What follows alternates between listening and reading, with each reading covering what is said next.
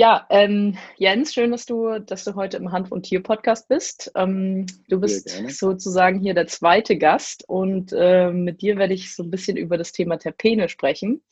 Terpene wirst du uns gleich ein bisschen ausführlicher vorstellen. Äh, generell sind es ja ganz normale Inhaltsstoffe aus der Hanfpflanze. Magst du uns vielleicht irgendwie in drei Sätzen dich mal selbst vorstellen, wer du bist und was du machst und warum du mein persönlicher Terpen-Experte bist?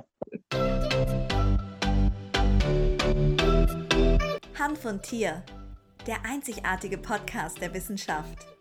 Viel Spaß mit deiner Gastgeberin Susanne Gruber. Ja, in äh, Wien, wo ich ja momentan bin, nennen sie mich inzwischen schon den Herz Jens. Ja, cool. Nein, aber ähm, ja, um es kurz zu machen, ähm, mein Name ist Jens, Jens Löser. Ich bin momentan, wie gesagt, in Wien ansässig. Hatte früher die, ja, Europas erste Hanfsalatbar tatsächlich. Ich habe die letztes Jahr aufgegeben, um äh, jetzt Turpens zu machen. Terpens ist äh, ja ein aromatherapeutisches Projekt im Endeffekt, äh, wo es eben hauptsächlich um besagte Terpene geht. Ähm, ja, ich denke mal, ich kann da einiges drüber erzählen und wird auch direkt durchstarten, weil es gab schon so ein kleines Ding, was du gerade in der Einleitung gesagt hast, mit ähm, die Aromastoffe der Hanfpflanze, was einerseits stimmt, andererseits ist es ein viel weiteres Feld, ähm, weil einfach jede Pflanze Terpene produziert, also jedes Pflanzenaroma, sei es jetzt Piniennadeln, sei es Orangen, sei es sonstige Zitrusfrüchte, Lavendel und so weiter. Diese kompletten Aromen bestehen alle aus Monoterpenen bzw. Monoterpen-Kombinationen. Ähm, beim Hanf ist eben das Besondere, dass diese Terpen-Kombinationen, auch Terpen-Profile genannt, von Sorte zu Sorte leicht changieren bzw. unterschiedlich sind, auch völlig unterschiedlich sein können. Und das macht den Hanf halt dann nochmal zu was ganz Besonderem eigentlich, weil da wirklich die Diversität einfach extrem hoch ist. Ja, genau. es sind ja quasi, also Terpene sind ja äh, Lock- und eben auch Aromastoffe, also auch bezüglich äh, Insekten, dass sie sie entweder abwehren oder quasi ranholen. Äh, und tatsächlich ja. Äh, habe ich letztens auch nochmal nachgelesen, sind sie ja auch innerhalb der Insekten, werden sie tatsächlich auch so als Lockstoffe untereinander und eben pheromonartige Stoffe Marker genutzt. auch tatsächlich, genau. genau. So. Wobei, gut, im Tierbereich bin ich jetzt da nicht so firm wie du tatsächlich. Ja. Also, ähm, ich habe es mal grob überflogen, natürlich auch mit einfach um ein bisschen Basics da zu wissen, aber klar, ähm, es ist wirklich ein sehr, sehr weites Feld, äh, das auch speziell gerade eben im Tierbereich sich da nochmal extrem vertiefen lässt, mit Sicherheit auch. Ja. Was sind denn, ähm, oder ich sag's mal so, wie viele Terpene haben wir denn im Hanf bestätigt und kennen wir? Wow, also wenn du da jetzt wirklich sämtliche Monos nimmst, von den ganz großen, wie gesagt, Monoterpenblättern bis runter zu den Tri- und Sesquiterpenen, bist du da tatsächlich bei mehreren hundert, äh, wenn man es ganz genau nimmt. Ähm, so die Hauptterpene die jetzt wirklich so charakteristisch sind, sage ich mal, ist ja vielleicht gut ein, zwei Handvoll, vielleicht auch drei Hände voll, also so irgendwas zwischen fünf bis 15, die halt wirklich so in fast allen Sorten, allen Strands irgendwie vorkommen, angefangen vom Beta-Karyophylen, ähm, was übrigens tatsächlich das ist, worauf äh, Drogenhunde zum Beispiel ähm, speziell ausgebildet werden. Der Witz ist, das riecht absolut nicht nach Cannabis, sondern eigentlich nach Pfeffer. Und ähm, die Hunde werden dann dementsprechend, also eigentlich auch eher mit äh, Pfeffergeruch quasi darauf äh, geeicht, äh, Cannabis zu finden. Und jetzt nicht mal so mit diesem typischen, wirklich stechenden Geruch, den man ja einfach kennt, so hauptsächlich. Das ist eigentlich ganz spannend. Dann, was auch noch sehr häufig vorkommt äh, im Cannabis, ist Limonin zum Beispiel, dem eine sehr stimmungsaufhellende Wirkung zugeschrieben wird. Ah, bei Beta-Carotidin kann ich noch nacherwähnen, das ist äh, stark entzündungshemmend tatsächlich, wird da auch sehr viel äh, positiv genutzt. Limonen, wie gesagt, eher stimmungsaufhellend. Das ist, wie der Name schon sagt, so eine limonige, zitronige Note in die Richtung. Und ähm, um ja die Breierei mal zumindest voll zu machen, Linalol wäre auch noch so ein äh, Hauptterpen, das äh, im Gras eben viel äh, vorkommt, gerade in Sorten, die eher beruhigend wirken. Linalol kennt man hauptsächlich vom Lavendel.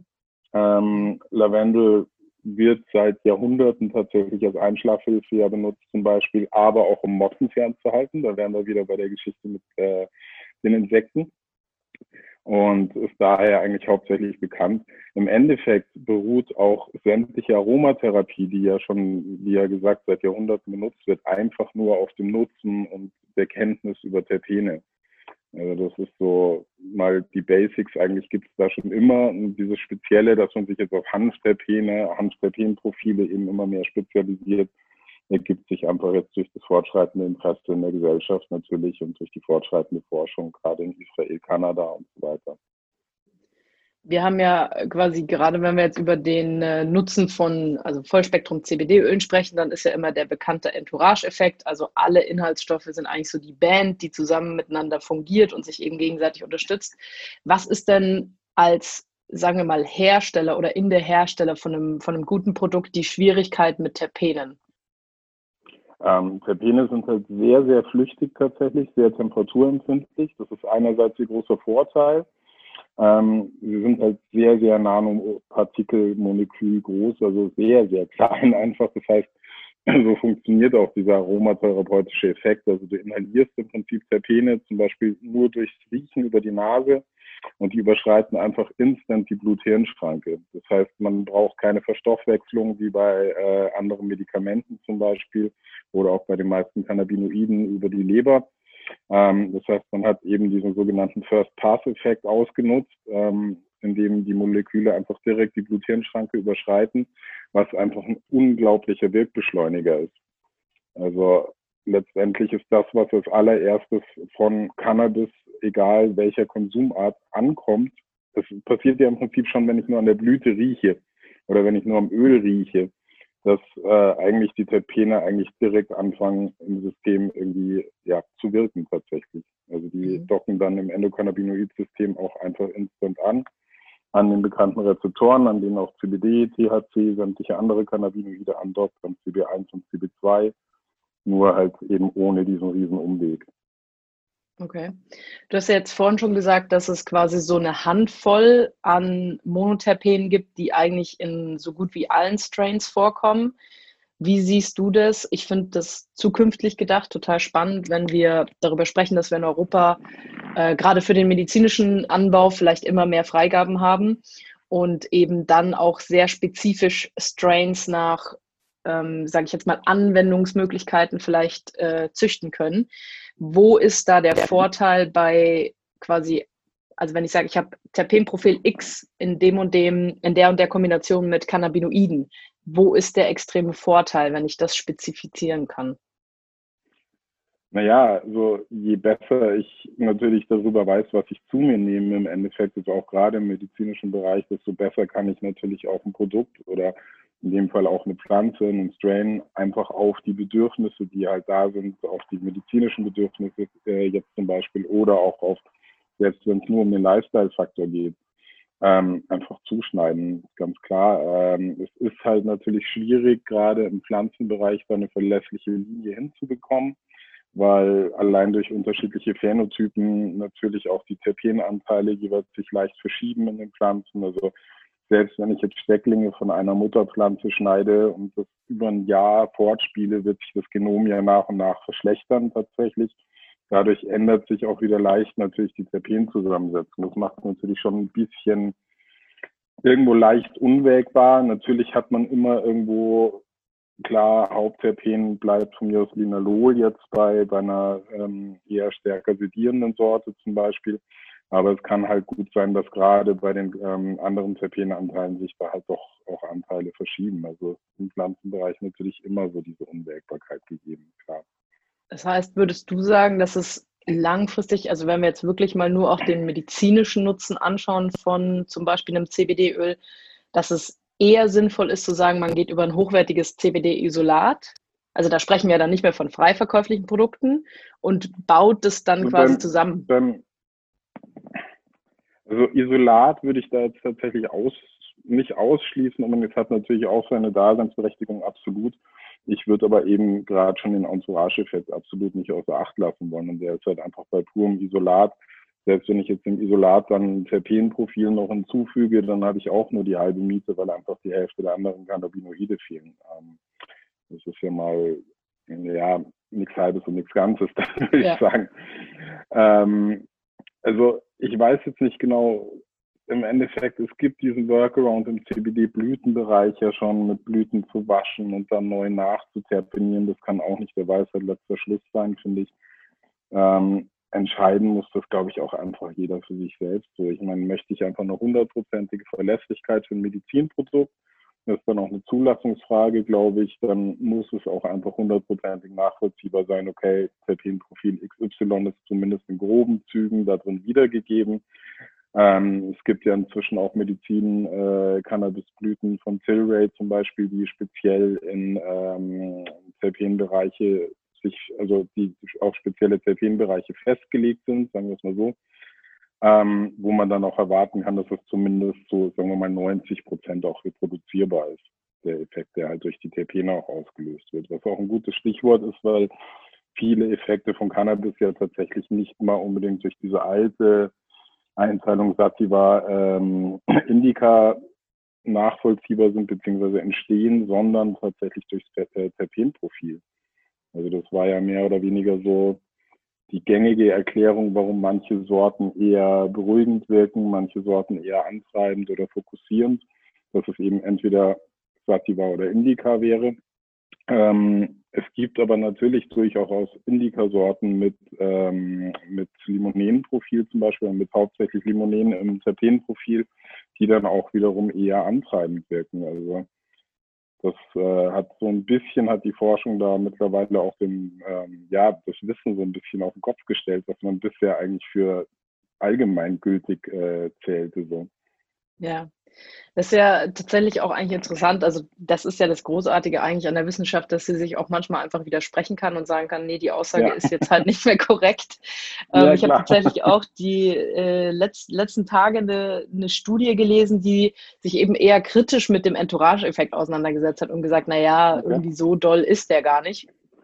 Ähm, also du siehst jetzt persönlich für den normalen Gebrauch den Vorteil, langfristig in einfach einer, einer hochwertigen Pflanze, aus der ich einen Extrakt gewinne und dann mit einem Vollspektrumöl, wo ich schon ein entsprechendes Terpenprofil drin habe, um einfach auch so diese Natürlichkeit und diese nachhaltige Nutzung quasi vorzufinden. Also ich sehe es jetzt selber in der Entwicklung zum Beispiel von meinen Produkten. Ähm, ich glaube, also das ist mein persönliches Empfinden und meine persönliche Einstellung dazu, tatsächlich, dass speziell im medizinischen Bereich die Zukunft des medizinischen Cannabis eigentlich eher in eben nachvollziehbaren, aus den natürlichen Grundprodukten zusammengesetzten Endprodukten dann wiederum äh, liegt.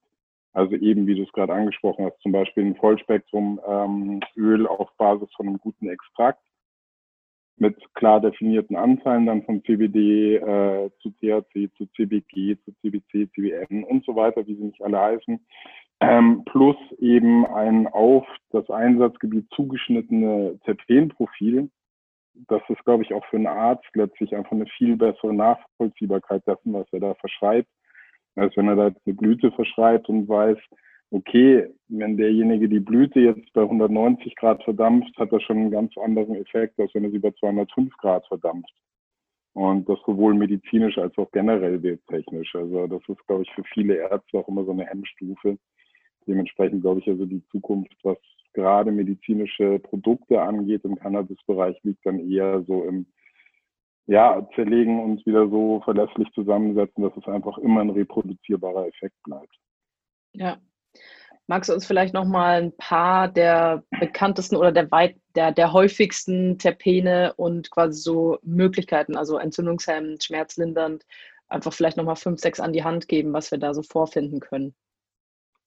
Ähm, ja, klar, kann ich absolut machen. Ich ähm, muss nur auch gerade meine kleine Fibel hier aufrufen, weil alles im Kopf ich heute leider auch nicht mehr. Jetzt auch schon abends jetzt. Aber gut, fangen wir mal an, eben beim äh, Beta-Caryophyllin zum Beispiel, das hatte ich ja vorhin schon angesprochen, diese Pfeffernote, ähm, der eben stark entzündungshemmende äh, Wirkungen tatsächlich nachgesagt werden. Man muss ja auch mit den Aussagen auch im aromatherapeutischen Bereich leider immer ein bisschen schwammig bleiben. Also ich sage mal, die aromatherapeutische Erfahrung der letzten Hunderte von Jahren hat gezeigt, dass Beta-Caryophyllin eher beruhigend wirkt.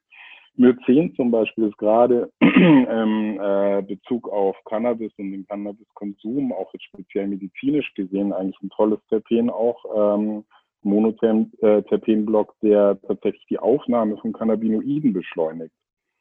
Also das ist ganz interessant. Mycen kommt hauptsächlich in Mango zum Beispiel vor. Ähm, hat auch wieder so einen leicht pfeffrigen Eindruck, aber eben gemischt mit dieser typisch fruchtigen äh, Mangonote und ähm, dockt eben auch an CB1, CB2 an und sorgt da einfach für eine schnellere Umsetzung sämtlicher Cannabinoide, sei es jetzt der eigenen Endokannabinoide, die jeder Mensch ja sowieso im Körper hat, ähm, als auch eben extern zugeführte Cannabinoide. Zwischenfrage. Ähm, Bei, also wenn ja. du sagst, das hilft dabei, dass wir quasi Cannabinoide oder Endokannabinoide aufnehmen können, Heißt, wenn ich jetzt regelmäßig eine hochwertige Bio-Mango, die, sag ich mal, vernünftig angebaut wurde, zu mir nehmen würde, wäre es eine natürliche Pflege des Endokannabinoid-Systems.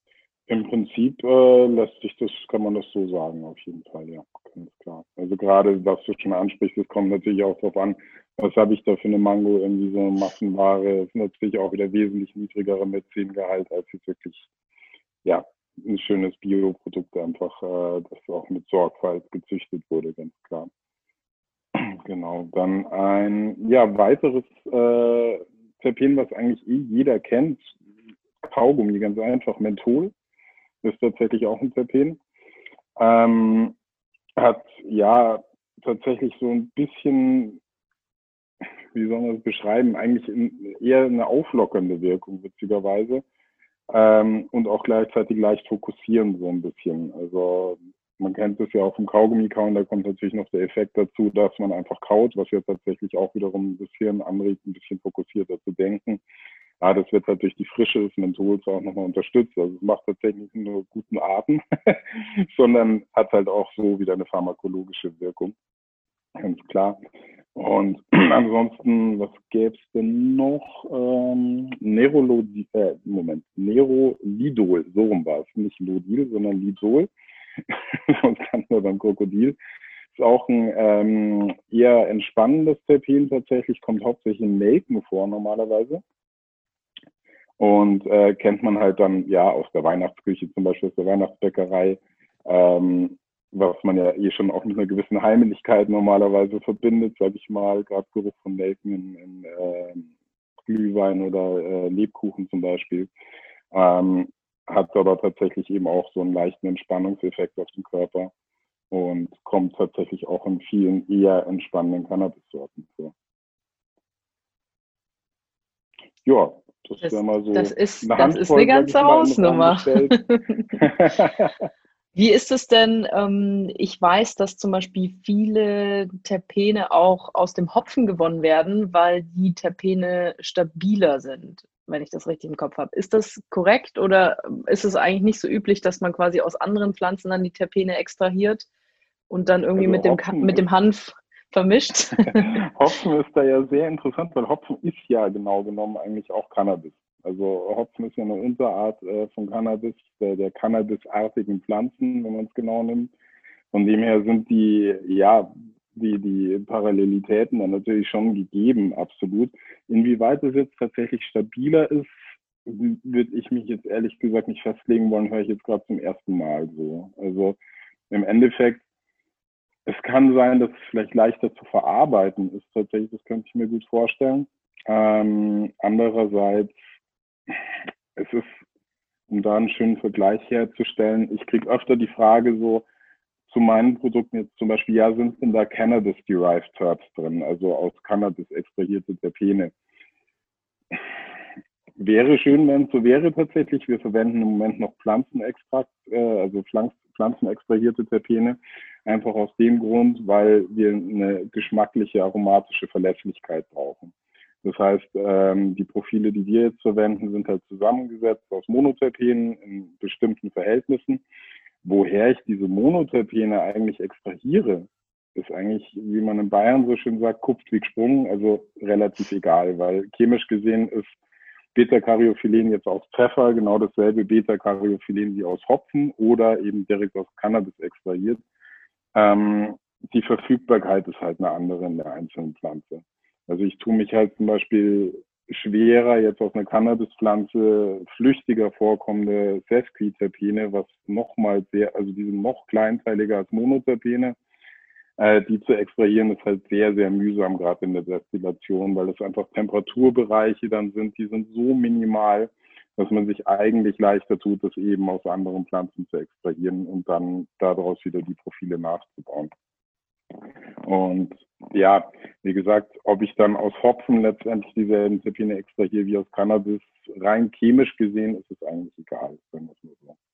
Ja, Terpen ist Terpen. so ist es. Und was man daraus macht, ist dann halt auch wieder klar, äh, die ja, Nachvollziehbarkeit ist da halt einfach wichtiger, glaube ich, als letztlich sagen zu können, okay, das ist jetzt wirklich aus Cannabis extrahiert, so, weil das bringt mir ja, ja nichts, wenn ich zwar einerseits aus Cannabis extrahiert, dadurch aber irgendwie x-fach teurer wird und eigentlich der Effekt eh derselbe bleibt. Das ist so. Ja, ähm, also definitiv sehr, sehr spannendes Thema. Ich habe mich, glaube ich, auch bisher wirklich minimalst damit beschäftigt, äh, weil man da wie mit den Cannabinoiden sich natürlich richtig reinfuchsen kann und einfach ja, ja. äh, zum, zum Super-Nerd werden kann. Aber äh, ein wahnsinnig spannendes Thema. Ähm, ich sage auf jeden Fall erstmal vielen, vielen Dank, dass du dir die Zeit genommen hast, da ein, dein Wissen heute mit uns zu teilen. Und ähm, mir persönlich bleibt natürlich noch so ein bisschen zu sagen, jetzt für euch Zuhörer oder diejenigen, die sich die Folge auch äh, tatsächlich mal bei YouTube anschauen können, dass natürlich auch die nächsten Wochen und Monate noch weitere Folgen kommen, wo wir uns mit den Terpenen spezifischer aufs Tier bezogen beschäftigen. Aber es ging jetzt erstmal darum, euch so einen gewissen Einblick auch zu verschaffen. Ähm, ich ja, sag vielen, vielen Dank, Jens. Danke, dass du dir die ich Zeit genommen hast. Ich bin ganz fertig tatsächlich, ja. weil ich habe mich vorhin selber unterbrochen bei dem, beim Thema Flüchtigkeit.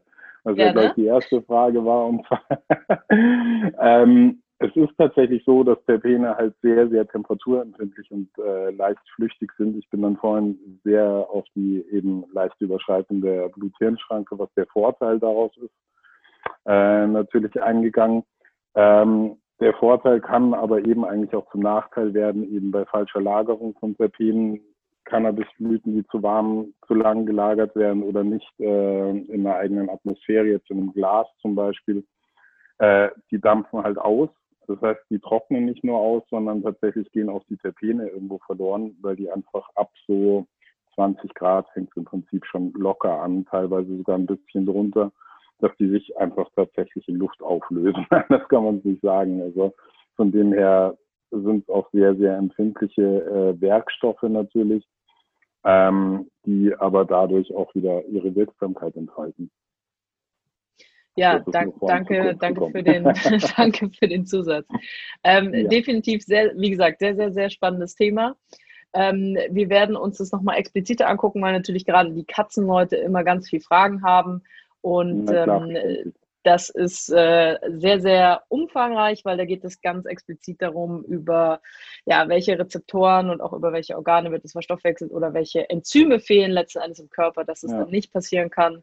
Und ähm, ja, vielen, vielen Dank erstmal für deine Zeit. Wir hören uns dann, also wir Hanf und Tier Podcast Gemeinde. Wir hören uns dann wieder äh, quasi in einer Woche am Montag, immer morgens um sechs bei Spotify und bei Apple Podcasts gibt es eine neue Folge und ab Nachmittag 16.30 Uhr dann bei YouTube. Und wenn du jetzt noch Fragen hast, dann schreib mir einfach am besten eine DM bei Instagram. Du findest mich da unter die Susanne Gruber, einmal alles zusammengeschrieben. Und ich sage vielen Dank, Jens. Vielen Dank fürs Zuhören, fürs Zuschauen und wir sehen uns. Danke dir. So machen wir Tschüss.